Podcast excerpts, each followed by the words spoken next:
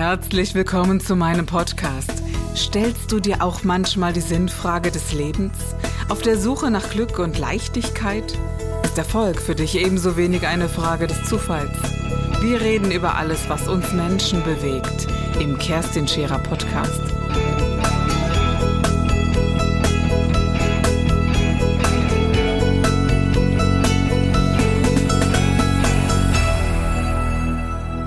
Und äh, du hattest eben das angesprochen mit diesen ganzen Küchenmaschinen. Es gibt ja nicht die perfekte Küchenmaschine, bis heute nicht. Also soweit ist man wirklich noch nie gekommen. Und ähm, mir ist das äh, Kochen in guten Töpfen auch viel, viel wichtiger und lieber, als dass es mir eine Küchenmaschine macht wie Thermomix oder Ja, die ja, ja. Kenwood Gourmet Also wie gesagt, so. ich ne? bin auch kein großer Freund dieser Nee, äh, ne? Gerätschaften. Ich, ich habe natürlich auch einen, einen Blender zu Hause, weil äh, wenn man sich einen Smoothie machen will, das, da braucht man einfach Genau. so, eine, so eine Kiste. Aber ich habe äh, meinen ganzen Maschinenpark, äh, weil ich Mhm. zu viele Maschinen habe, irgendwo im Keller. Und wenn ich dann irgendwas machen müsste, müsste ich es hochholen und aufbauen und Mhm. Okay. den Knethaken dran montieren. Und wo ist denn der eigentlich? Ja. Und deswegen, ich habe wohl so, einen- so einen kleinen, weißt du, wie meine Mutter den hatte, so einen Handquirl, weißt du, so, wo du Sahne Mhm. ja, mitschlagen klar. kannst. Ja, den Das braucht Ding- man auf jeden Fall. Den, das Ding habe ich in der Küche stehen ja, und, und den Toaster. Zauberstab. Und das sind so zwei Dinge, die Ja, da braucht aber, aber ja. von diesen ganzen großen Maschinen äh, muss Mhm. ich sagen, ich habe sie, aber ich nutze sie zu Nein. Hause extrem wenig. Also in der Profiküche, also bei uns in der Firma, in der Schulküche oder so, da ist natürlich alles aufgebaut. Ja. Da hat man schon eher mal den Zugriff darauf, aber Also ich brauche schon recht viel, also um Pasta zu machen selbst und so. Ne? Das machen die Maschinen Mhm. schon ganz schön oder ähm, was auch immer. Ja. wir toppen übrigens nachher dieses Risotto mit ein bisschen Hollandaise. Mhm. Äh, jetzt ist Hollandaise nicht schwierig zu machen. Also man müsste eigentlich nur hingehen und, ähm, sage ich mal, das Öl und das Eigelb äh, mischen und hochziehen. Und äh, Die mache ich zum Beispiel. es ist natürlich aber ein temperatursensibles Ding. Und wenn man das nicht oft macht, passiert es oft, dass das, wenn das Eigelb zum Beispiel zu Dann kalt gerinnt ist, das. dann genau. gerinnt das und eine äh, abgegangene Hollandaise wieder zurückzumontieren, äh, ist quasi nicht möglich. Es, man, es gibt so Tricks mit Eiswürfelchen Really? und so weiter. Das ist mir noch nie geglückt. Und äh, deswegen, äh, sage ich mal, ganz, was ganz schlimm ist, ist äh, eine, eine Hollandaise auf Rapsölbasis. Das ist das, was man in Tetrapacks Mhm. kaufen kann. Äh, was ganz toll ist, ist eine Hollandaise auf Butterbasis, weil die schmeckt richtig wie Hollandaise. Genau. Und man ja. muss auch aufpassen, dass die Hollandaise ähm, quasi ihren Job macht und nicht äh, die Arbeit von jemand anders verrichtet. Das heißt also, wenn man so eine Hollandaise hat, die ganz sauer ist oder ganz äh, scharf ist oder würzig Mhm. ist, dann kann man damit das Essen überdecken. Das sollen wir aber nicht. Wir wollen das Essen unterstützen. Mhm. Deswegen haben wir, wir machen eine eigene Hollandaise aus Butter natürlich Mhm. und wir montieren die so vor, dass man die, also das ist jetzt nur rein theoretisch, aber Mhm. es ginge, man könnte sie kochen, ohne dass sie abgeht. Okay. Ähm, weil wir genau dieses Problem sehen, dass man zu Mhm. Hause sagt, ich möchte gerne meinen Spargel oder mein äh, Essen mit Hollandaise und äh, dann macht man es ein bisschen zu heiß und bruch, Ja. kaputt. Oder, es, äh, Ja. oder ne, denn hier jetzt so ein bisschen apropos Zitrone. Ja, Zitrone haben wir da. Aber, okay. Aber jetzt, dafür ist so eine Maschine halt für mich Ja. persönlich super. absolut. Ich habe im ganzen Leben noch nie eine gekauft, Mhm. doch einmal gekauft. Ich würde mir auch nie Püree kaufen. Ich wusste gar nicht, dass es ein Pulver gibt. Habe ich letztens erst entdeckt.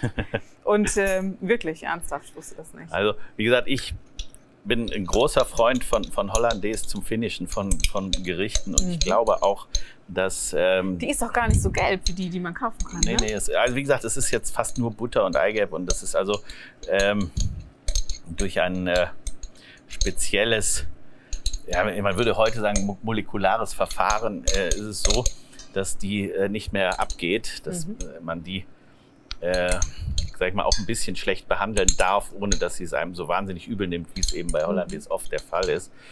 Äh, und sie ist auch geschmacklich Mhm. eher neutral. Also es ist jetzt nicht so, äh, dass die penetrant ist, sondern die ist geschmacklich eher neutral. Und durch die Neutralität hat man eben die Möglichkeit, mit ein bisschen Zitrone oder mit ein bisschen Pfeffer aus der Mühle oder mit ein bisschen, guck mal, jetzt machen wir den letzten Dip. Läuft. Zwei, drei Minuten Ja, kann das sein. drei Minuten auf jeden Fall noch. Jetzt machen wir das letzte, nehmen wir Sahne, weil wir wollen ja ein spezielles Ergebnis in der Textur haben. Dieses Ergebnis in der Textur heißt ähm, in der Fachsprache schlonzig. Wir, wollen, Ja. wir wollen kein trockenes ähm, Mhm. Abenteuer haben, wir wollen ein schlonziges Abenteuer schlonziges, haben. Und wenn jetzt die. Sahne einreduziert ist, dann, ähm, So einen richtig schönen. Dann Mhm. sind wir ungefähr genau da, wo wir hinwollen. Und dann Da machen ist wir. auch nicht mehr so heiß jetzt, ne? Ja, muss so mal schon gucken, gut. dass wir vielleicht noch 10 Grad mehr geben, Mhm. damit das. Ähm, Ach, so kommt's jetzt. Das geht ja aber hoch. die 10 Grad, die, die, Die machen uns viel aber aus, ne? übrig, übel, ne? Mein lieber Mann. Mhm. Okay. So, ich tausche jetzt meine Pfanne Das ist nicht mein Herd. gegen diesen Topf aus, Mhm. weil die, die Hummer sind gut. Ne? Also wie gesagt, du Ja, weißt ja, wenn man die aus. einmal abgesteift hat, das Mhm. reicht schon. Wenn man die jetzt noch ein bisschen in der warmen Pfanne liegen lässt, zusammen mit diesen wunderbaren Trüffelscheiben. Oh, Dann, schau dir äh, das mal an. Also, ja, noch zwei Minuten, dann sind Ja. wir soweit. Dann können wir anfangen Ich mit weiß dem. ja nicht, ob man das so vom Bild einfangen kann. Ein Zubereiten. bisschen, sonst halte ich das gleich mal in die Wollte halt Kamera. mal den Topf an der genau, ich, mal, ich Kamera. kippe das mal ein bisschen. Ja, wer gusseiserne äh, Töpfe verwendet, der tut gut daran, dass man äh, nicht mit den Händen dran greift, ne? weil die sind ja überall so heiß. Schau mal, sieht man das jetzt vielleicht so ein bisschen, wenn er es mal annimmt? Ja, schau mal, schau mal, schau mal. Schau mal, siehst du? ja. Halt sie ins Mm. Licht, genau. Ach, So. Ich sag ja, so ein Risotto ist wirklich ein, ein göttliches Gericht, wenn man es richtig macht. Ne? Weil früher, als ich noch äh, jung war, da gab es in Restaurants Risotto und Ja. dann kriegtest du Reis mit Erbsen drin. Aber ke- nicht, Ja. weil wie wir das machen, zweimal einreduzieren oder Mhm. dreimal einreduzieren, sondern die haben einfach Kochbeutel Reis von Müllers Mühle genommen, Erbsen drunter und Ja. haben gesagt, das ist Risotto, ohne zu wissen, was Risotto ist. Und Risotto ist ja, ich will jetzt nicht sagen eine Kunst, aber das ist zumindest ein, Doch, ein doch, ähm, das ist es schon, ganz ehrlich. Ich habe ganz lange kein Risotto gekocht, weil es mir wirklich nicht geglückt ist. Und dann Ja. habe ich das erstmal angeröstet ohne Öl, dann wusste ich das noch nicht. Ne? Ja. Und ähm, doch, das ist wirklich wie mit allem. Auch äh, Hefekuchen zu machen oder Hefezopf zu machen Ja. oder, oder Teige ist ja keine Kunst. Aber man muss es eben doch wissen, wie es am besten geht und so. Und man übt das ein bisschen. Oh, guck dir das mal Ja, die an. kriegt jetzt eine schöne Konsistenz. Sie können gleich eventuell, ich weiß nicht, ob wir es machen sollen, ich probiere es mal, mit einem, mit einem Klacks äh, Butter das noch zum Glänzen bringen. Aber ähm, ich probiere es gleich erstmal. Mhm. Also erstens Äh, schmeckt man- es manch- gut, das Manchmal ist es ja auch ein bisschen zu viel des Guten. Mhm. Und weißt du, was ich schon mal aufmache? Ja, nein, jetzt- meine ich. Ich mache jetzt schon mal die beiden Weine auf. Es ist jetzt vielleicht blöd, dass wir zwei Weine, oder mag sich blöd anhören, dass wir zwei Weine zu einem Essen trinken, wo wir nur zwei Personen sind. Ja. Aber es sind wirklich besondere Weine. Und zwar der erste Wein ist ein Riesling. Und du weißt, ich halte Riesling für die beste Traubensorte, dieses, zumindest Ouais. die beste Weißweintraubensorte dieses Planeten. Ja. Und ähm, dieser Riesling heißt Mondeiche. Jetzt ist Mondeiche, hört sich vielleicht ein bisschen esoterisch an, ist es aber Da auch. ist man bei mir ja gut angehoben, wirklich gut aufgehoben. Und Das wäre dann mein Wein, ne? Zum einen Ja. Riesling und Mondeiche schön. Ja, ich, ich sag dir mal, was eine Mondeiche ist, ja. Und zwar hat man früher im Mittelalter das Holz nicht geschlagen wie heute und entastet und ähm, Ah, wie schön der aussieht. Das Ja, muss ich jetzt auch das- mal in die Kamera halten. Schaut mal. Mit Glas, äh, nennt, er, nennt sich das Glaskorken, trotzdem ja. Korken? Ja, ne? Glaskorken. Glasverschluss, Glaskorken. Auf jeden Fall hat man Also ich krieg's nicht auf. Ohne. So, das ist ganz einfach aufzumachen. Du kannst es einfach so. Ja. Das ist ganz einfach, wenn die Ja, Kamera ja. nicht läuft und wenn man die nass, Finger nicht Das nass ist ja immer so. Man muss es ne? einfach nur einmal so, so Mhm. rechts rüber knickeln, Mhm. dann ist es offen. Und diese Mondeiche wurde damals im Mittelalter ausgegraben, dann mit den Wurzeln nach oben mit Blattwerk und Ästen aufgehangen und dann trocknen. Und das wurde nur bei, in, den, in den Zeiten um den Vollmond gemacht. Mhm. Das Ergebnis war, aus diesen Eichen konnte man das Holz machen für Stradivaris, für ähm, Fachwerk. Und Fachwerk, du weißt, es gibt heute Ja. Häuser von 1495, die immer noch ihr Original Ja, Fachwerk genau. haben. genau. Das würde mit dem heutigen Holz nicht funktionieren. Mhm.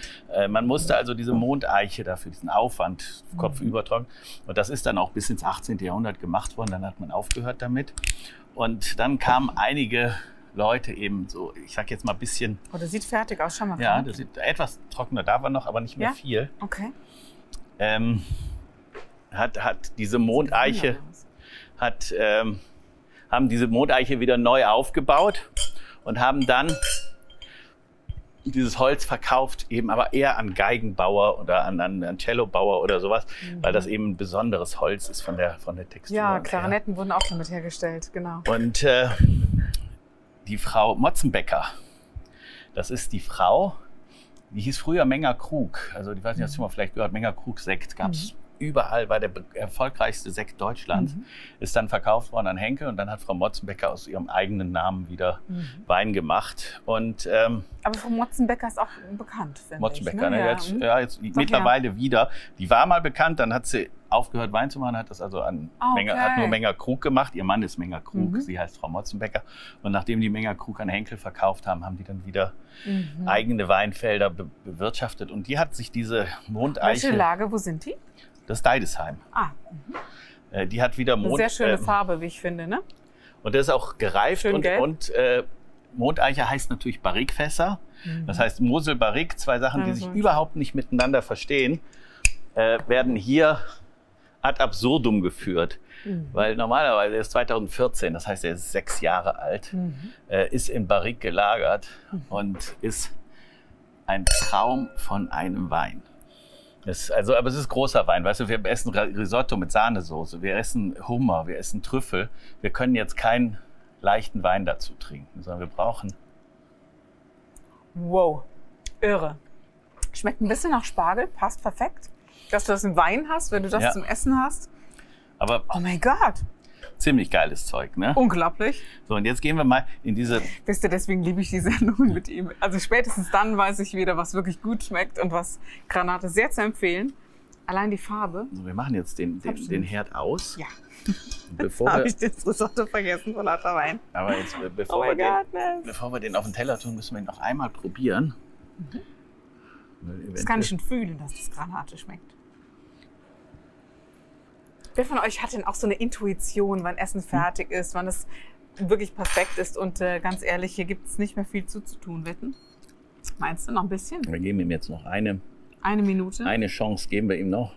Oh, komm. Ey. Ach komm, Junge, das ist äh, Ach aber nicht, wir müssen ja hier drauf drücken. hold. Ne? Ja, Da, eine.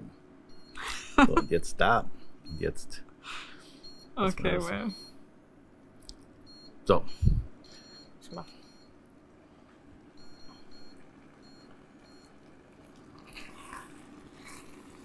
Und dann habe ich eine Zutat vergessen. Wir wollen ja, wir wollen ja auch ein bisschen dem Hummer in, den, in das Risotto einbringen. Ich habe hier eine Hummerbutter mitgebracht. Weil, wie gesagt, die Hummerbutter sorgt auch für eine schöne Farbe. Und äh, dass der- das Risotto auch ein bisschen nach Hummer schmeckt. Braucht man auch nicht so großzügig mit zu sein, weil das Ich gehe jetzt ein bisschen runter von der Temperatur, ja. damit das nicht ganz so hart anzieht. Und sich vor allen Dingen, jetzt muss man gut rühren, damit das sich nicht am Boden festsetzt. Ja. Und wir machen ja zum Schluss noch einen Schuss Champ Champagner drauf. Mhm. Äh, dann, dann Außerdem verrührt man ja nicht einfach so, sondern man hebt das muss ein bisschen so ein bisschen runter, damit. genau. Man kann das auch, wenn man Stielkasserolle hat, ganz ohne Rühren machen. Mhm. Man muss aber sehr viel Übung Ja, dafür haben. Das habe ich nicht. Guck mal, was ich dir gerade gesagt habe. Ah, okay, well. Na, jetzt ist uns nämlich Mhm. die äh, Hollandaise angefangen zu kochen. Und ähm, Man zu viel Wein trinkt und zu viel Ja. redet. aber hey, jetzt machen wir trotzdem noch den. Du weißt noch, welches Glas von dir ist? Ja, das war meins. Okay, dann tue ich meins dahin. Das nächste ist äh, Grüner Veltliner.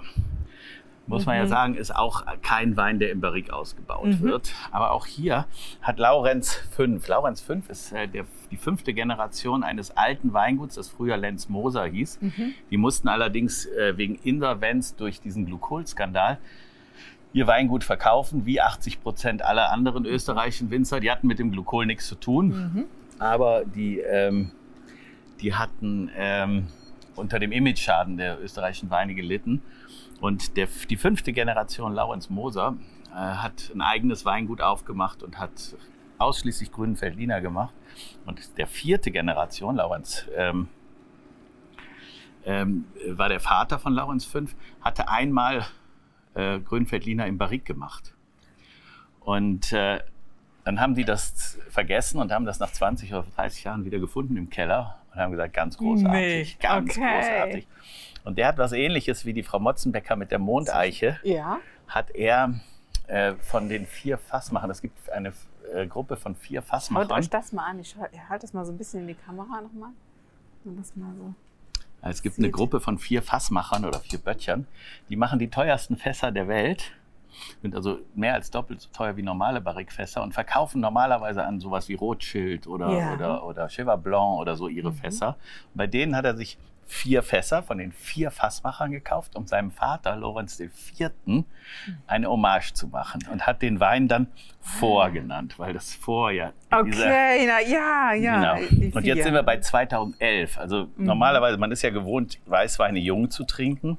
Ich selber trinke runter. gerne gereifte Weißweine, wenn sie keinen äh, großen Reifeton haben, wenn die also nicht super firn schmecken, sondern wenn sie frisch schmecken. Und jetzt kommen wir in die Region der großen französischen Weine, obwohl es aus Österreich ist, aber so schmecken große französische Mhm. Burgunder.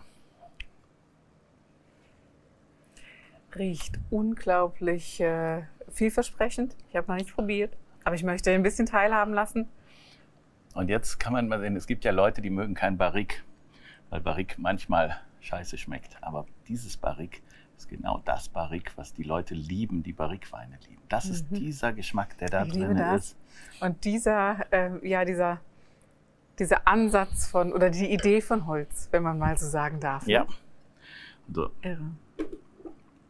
Beides ganz große Weine. wirklich große Mhm. Weine. Also ähm, ist auch, ich sag mal, an, nicht aufdringlich. Ne? an, an solche Weine dran zu kommen, ist auch schwierig, weil die natürlich in super kleinen Schalen gemacht werden. Mhm. Und äh, deswegen werden die normalerweise auch nicht in irgendwelchen Preis, Preislisten angeboten oder irgend sowas, ne? Mhm. sondern die paar Flaschen, die die haben. Jetzt haben wir eine Herausforderung. Bekommen wir die denn auch von bei euch oder gibt's Ja, wir haben natürlich auch immer ein paar Flaschen Ja. davon. Ist jetzt nicht so, dass wir damit angeben können. Mhm. Äh, jetzt haben wir eine Herausforderung. Jetzt musst du nämlich auf jeden Teller so einen Tupf Risotto machen, mit einem während, Löffel. während ich gleichlich Ah, den Hummer Einrichten war noch nie muss. mein Ding. Ne? Das- Aber ich gebe mir alle Mühe. wir sind ja auch hier, wir sind ja auch nicht hier bei schöner Kochen, wir sind ja hier bei lecker Kochen. Ne? Genau. Aber wir sind bei, wir geben uns alle Mühe und geben uns ganz kochen, okay? genau. So. Weißt du eigentlich, dass ich meinen Heiratsantrag beim Johann Lafer bekommen habe? Also nicht bei Ach. ihm, sondern mein Mann hat mir den auf der Strohburg gemacht damals. das ist ja schön, weil also ich Wie bin ja ein sieht, großer, immer, immer gewesen, ein großer Johann auch. seitdem ich mit ihm zusammengearbeitet habe. Weil der hat ja im Fernsehen, manchmal gibt er, ich will nicht sagen unglückliche Figur, aber es gibt so Leute, die mögen seine Also- Art und Weise, wie er im Fernsehen auftritt, nicht. Und äh, Finde ich gar nicht. Also äh, Johann Lafer war einer der, die mich wirklich, wirklich inspiriert haben, andere Dinge zu kochen, feiner zu kochen. Und, äh, und ich habe ganz, ganz viel von ihm gelernt. Ich war nie persönlich in der Kochschule, sondern mit den Büchern, mit äh, den Sendungen. Das war schon für mich ganz großes Kino. Schau mal, gefällt dir das so? na, du kannst jetzt mir das austauschen. Ja. Und jetzt machen wir, guck mal, einen kleinen Trick. Jetzt nehmen wir immer eine Scheibe Hummer, Du hast eine schöne Zange. eine Scheibe Trüffel. Sehr praktisch. eine Scheibe Hummer. Na, komm, tu mir den Gefallen und Also halte. so ein Hummer. Äh, sozusagen. Ja, ein Hummer-Trüffelburger. Hummer-Trüffelburger. Oh, wow. Das war der Gib dich ganz Podcast mit Kerstin Scherer. Wenn du mehr über mich erfahren möchtest, dann gehe auf meine Website www.kerstinscherer.com oder besuche mich ganz einfach bei Instagram Co. Du interessierst dich für bestimmte Themen, die du jetzt noch nicht gefunden hast? Dann schreibe uns eine E-Mail an info@kerstinscherer.com. Wir freuen uns auf dich.